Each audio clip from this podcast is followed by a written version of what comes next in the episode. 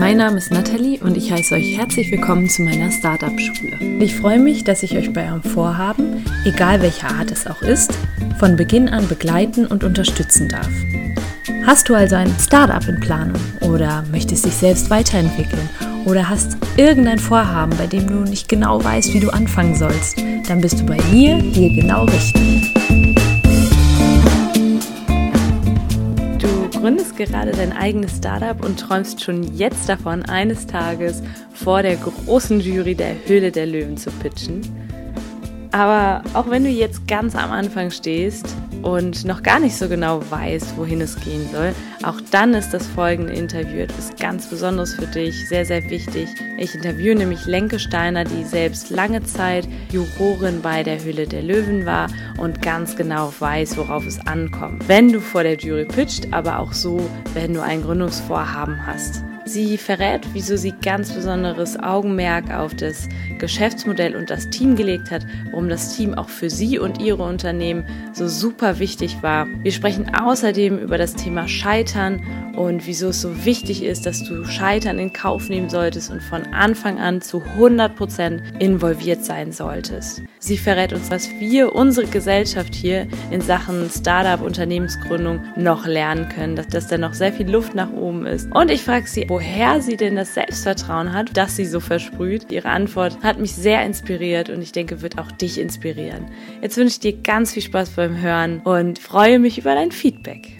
Hi, liebe Lenke. Mega cool, dass du dich bereit erklärt hast, dass ich dich interviewen darf heute für den Startup Schule Podcast. Wie du hörst, es geht um Startups und darum, dass eben auch junge Gründerinnen und Gründer dazu zu motivieren, aus der Komfortzone rauszugehen, einfach den Schritt in die Selbstständigkeit zu wagen, ihr eigenes Ding zu machen. Vielen Dank, dass du dich dazu bereit erklärst. Sehr gerne, lieber Nathalie. Moin. Ich freue mich total, dass ich dabei sein kann. Ja, super cool. Ich denke mal, alle kennen dich, aber vielleicht kannst du kurz zusammenfassen, was du aktuell machst, was du bisher gemacht hast und wie du es dahin geschafft hast.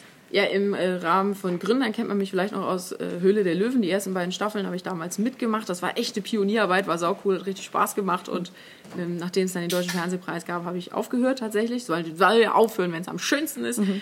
Ich habe noch ein Familienunternehmen. Wir sind Großhändler für Industrie- und Lebensmittelverpackung und ich bin gerade Fraktionsvorsitzende der FDP in der bremischen Bürgerschaft. Mhm. Also viel zu tun, wie du merkst. Und ja, was sind so die Key Learnings aus deiner Tätigkeit jetzt auch als Jurorin der Hülle der Löwen?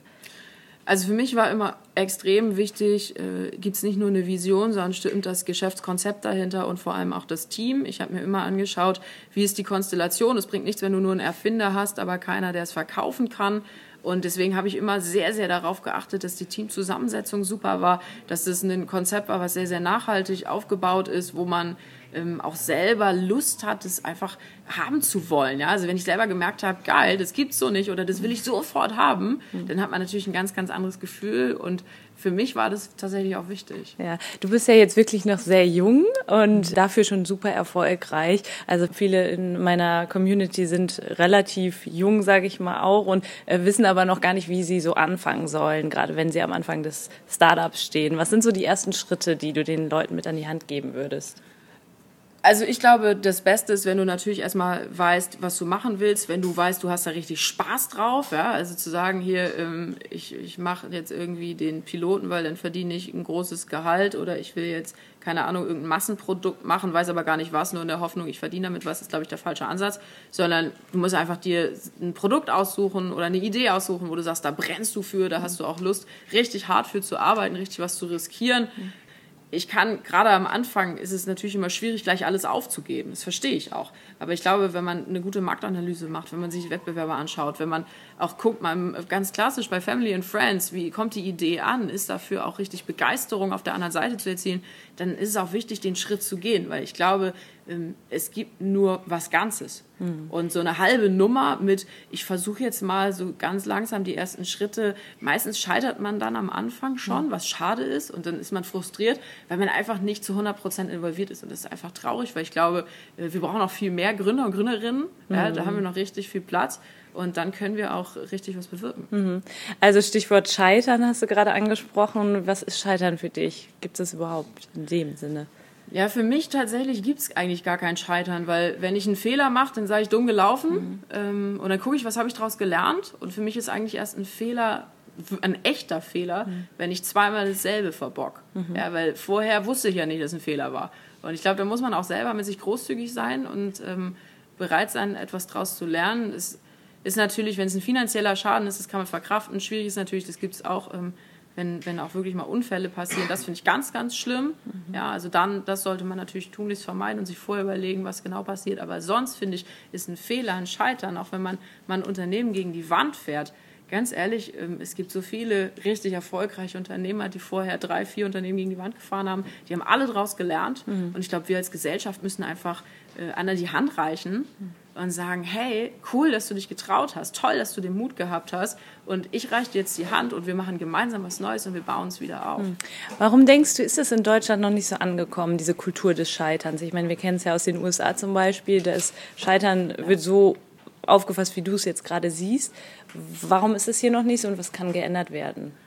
Ja, warum ist das nicht so? Keine Ahnung. Ich glaube, weil wir ähm, tatsächlich uns schwer tun, darüber zu reden wir setzen immer die rosarote Brille auf und sehen den erfolgreichen Unternehmer, die erfolgreiche Unternehmerin, aber wir sehen eben selten den Weg, der dahin führt, eben mit all den großen Steinen, die da auch auf dem Weg liegen. Und mhm. ich glaube, es ist sehr, sehr wichtig, dass wir auch Vorbilder haben, die ganz klar sagen, mein Weg war nicht glatt. Ich habe die und die Fehler gemacht und ich habe was daraus gelernt. Und ich glaube, da dürfen wir alle mutiger werden und müssen mehr rausgehen. Und dann können wir es auch schaffen, mhm. eine Kultur des Scheiterns zu etablieren. Nur im Moment merkt man das natürlich ganz radikal, wenn du als Unternehmen gescheitert bist, als Unternehmer.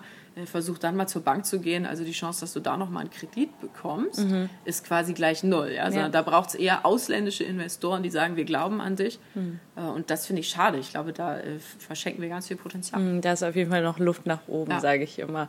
Woher hast du dieses Selbstvertrauen? Also du hast hier gerade auch auf der Entrepreneur University einen Vortrag gehalten und für viele Frauen bist du irgendwo Vorbild, weil das Selbstvertrauen noch nicht so da ist. Und von wem hast du gelernt? Hast du vielleicht auch Vorbilder? Du hast gerade das Stichwort Vorbilder genannt. Ja, Vorbilder sind für mich äh, tatsächlich sehr, sehr wichtig, weil das sind auch immer Motivatoren für das, was ich tue. Für mich ist ein Riesenvorbild tatsächlich Liz Mohn von Bertelsmann, die Inhaberin, mhm. weil sie mit einer ganz besonderen Art und Weise eine Unternehmensführung, eine Unternehmenskultur entwickelt hat. Die Stiftung macht gesellschaftlich wahnsinnige Leistungen und wie sie dabei agiert, wie sie dabei herzlich ist, wie sie dabei vor allem auch natürlich ist. Ich durfte mit ihr mal auf ein Konzert, da stand sie neben mir und hat mitgesungen und war so leicht und fröhlich und das eigentlich bei dieser wahnsinnigen Verantwortung. Mhm. Und da habe ich gedacht, Mensch, ähm, das ist eine Frau, so möchte ich gerne sein. Mhm. Und ich finde es toll, wenn Leute sagen, dass sie mich auch als Vorbild sehen. Das war tatsächlich oder ist für mich auch ein Ziel, weil mhm. ich finde es schön, wenn andere Frauen auch sagen, Mensch, ich finde es toll, was du machst.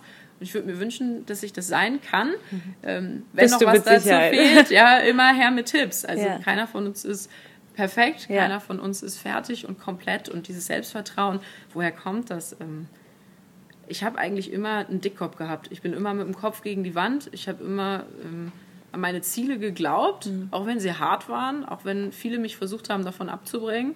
Aber ich habe gesagt, irgendwie mit einem coolen Team schaffe ich das. Mhm. Und bisher hat es geklappt. Da gehört auf jeden Fall Mut dazu. Du sagtest gerade, ja, da hat vielleicht auch nicht jeder immer Zuspruch gegeben. Wie bist du mit Menschen umgegangen, die dich versucht haben, klein zu halten, sagen wir mal so? Es gab eine Situation, ähm, da war ich 27 und es gab eine Kampfkandidatur auf ähm, Ebene der Bundesvorsitzenden der jungen Unternehmer. Und ich war die böse Gegenkandidatin gegen den etablierten Kandidat tatsächlich. Und ich habe einen Shitstorm gekriegt par excellence vorher. Also ich wurde angerufen, mir wurde gesagt, du bist zu jung, deine Firma ist zu klein, du bist noch nicht so weit, du hast noch keine Anteile. Mhm. Ich wurde ohne Ende schlecht gemacht. Dann wurden mir Deals angeboten. Ja, also es war extrem spannend, was da dann so ablief. Und ich habe mich davon aber nicht beirren lassen. Und zwar warum? Weil ich hatte für mich eine Mission definiert mhm. und ich hatte eine Vision, wo ich wusste, ich möchte den Verband in einem ganz bestimmten Art und Weise mit meinem sehr coolen Team, was ich gebaut habe, verändern. Mhm. wir wollen das Wir-Gefühl stärken, wir wollen wieder mehr dieses, die Gemeinsamkeiten von gerade auch ja, Kindern aus Familienunternehmen und Gründern wieder in den Fokus rücken. Und da hätte kommen können, wer will. Für mhm. mich war klar, wenn ich verliere, ist auch so. Ja, aber ich muss versuchen, weil ich habe hier ein Ziel vor Augen und das kann ich nur erreichen und das kann ich nur umsetzen, wenn ich halt Bundesvorsitzende werde. Mhm. Also ja auch funktioniert. immer weitermachen, sich aber auch Leute dazu holen, die einen irgendwo supporten, würde ich sagen, oder? Ohne mein Team geht gar nichts. Ja, das sind für mich äh, tatsächlich extrem wichtige Menschen. Wir sind äh, Freunde, wir sind eine Familie, Mhm. wir halten eng zusammen, wir kabbeln uns auch mal, das Mhm. ist ganz klar.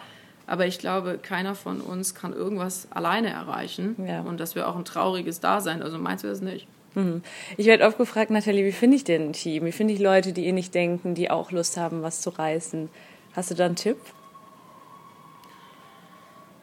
Habe ich einen Tipp? Ich, glaub, ich glaube, das liegt. Ähm, bei uns ist das so eine DNA, glaube ich. Die fließt durch unsere Adern. Ja. Und wenn man jemanden kennenlernt, dann merkt man, passt er zu einem oder passt er nicht. Ja. Und es ist schon entscheidend, dass man auch ähm, nicht nur Fähigkeiten zu schätzen weiß und sagt, da ist jemand gut in dem Fach, was er tut, sondern dass eben gerade auch das Persönliche eine Rolle spielt. Und ich habe das bei mir in der Firma immer so gemacht, dass ich ähm, Leute habe, also ich habe die kommen lassen und gesagt, bleib mal einen Tag hier und dann sollten gemeinsam das Team entscheiden, passen die oder passen die nicht. Ja, und zwar auch auf beiden Seiten. Weil ich sag mal so, wenn ich dich jetzt einstellen wollte, Nathalie, ja, und du kommst zu mir und mein Team sagt, die Nathalie passt überhaupt nicht zu uns, das ist die eine Richtung. Aber du selber merkst ja auch, bin ich da richtig oder eben nicht. Und ich glaube, erst wenn man sich wohlfühlt, wenn man ein tolles Klima zusammen hat, dann entwickelt man so ein ganz inspirierendes Momentum, was dann auch richtig potenziert wird. Und dann kannst du jeden Einzelnen in seinen Stärken fördern und gemeinsam wird es halt eine Mega-Sensation. Mhm, sehr cool. Noch einmal zu deiner Tätigkeit als Jurorin ähm, in der Höhle der Löwen. Was war das so das Coolste, was du erlebt hast? Also das coolste Startup vielleicht auch? Da gehört ja auch viel Mut dazu, sich dahinzustellen und mit seiner eigenen Idee zu pitchen. Ich habe total Respekt vor jedem, der da hingeht, weil die Situation ist so krass. Ich habe selber im Wahlkampf das gehabt, da haben sie mich geärgert, das haben sie umgedreht. Dann saßen da, das war die Höhle der Wähler und auf einmal saßen da fünf, die die FDP richtig, richtig scheiße fanden und haben mir Löcher im Bauch gefragt und ich wusste auf einmal, wie fühlt sich eigentlich ein Gründer.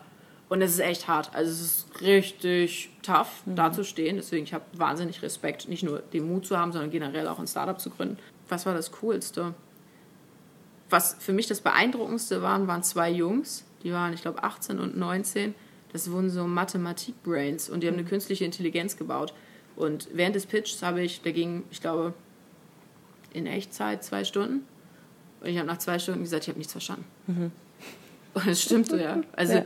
die waren so krass, die waren so mega gut. Und was diese Jungs leisten in dem Alter, dann sitzt du da und fühlst dich klein wie eine Mickey Maus ja, und denkst dir so, wow, mega. Also da- das waren so Momente, die werde ich nie vergessen, weil das war einfach krass. Und das jetzt zu beobachten, wie sie sich entwickeln, macht richtig Spaß. Hast du dich jetzt aus der Startup-Szene ganz herausgezogen oder kann man dich noch irgendwie erreichen oder so? Das frage ich am Ende immer. Na, man kann mich immer erreichen. Ich habe aber tatsächlich immer auch den Anspruch gehabt, dass ähm, nur Geld geben, glaube ich, ist oft nicht das Richtige, sondern das, was wertvoll ist, sind, sind die Tipps, das sind die, ähm, gerade am Anfang auch die, das gemeinsame Reflektieren, vielleicht auch ein bisschen Mentor sein. Und ich sage ganz ehrlich, im Moment zeitlich bin ich so am Limit, dass ich das gar nicht schaffe. Und das wäre unfair, weil da würde ich weder mir noch vor allem den Gründern gerecht werden. Deswegen bedanke ich mich jetzt für deine Zeit. Vielen, vielen Dank, Lenke. Danke Es dir. war sehr, sehr hilfreich und ich denke, es wird vielen helfen. Vielen Dank. Ich hoffe, dir hat es auch Spaß gemacht. Vielen Dank.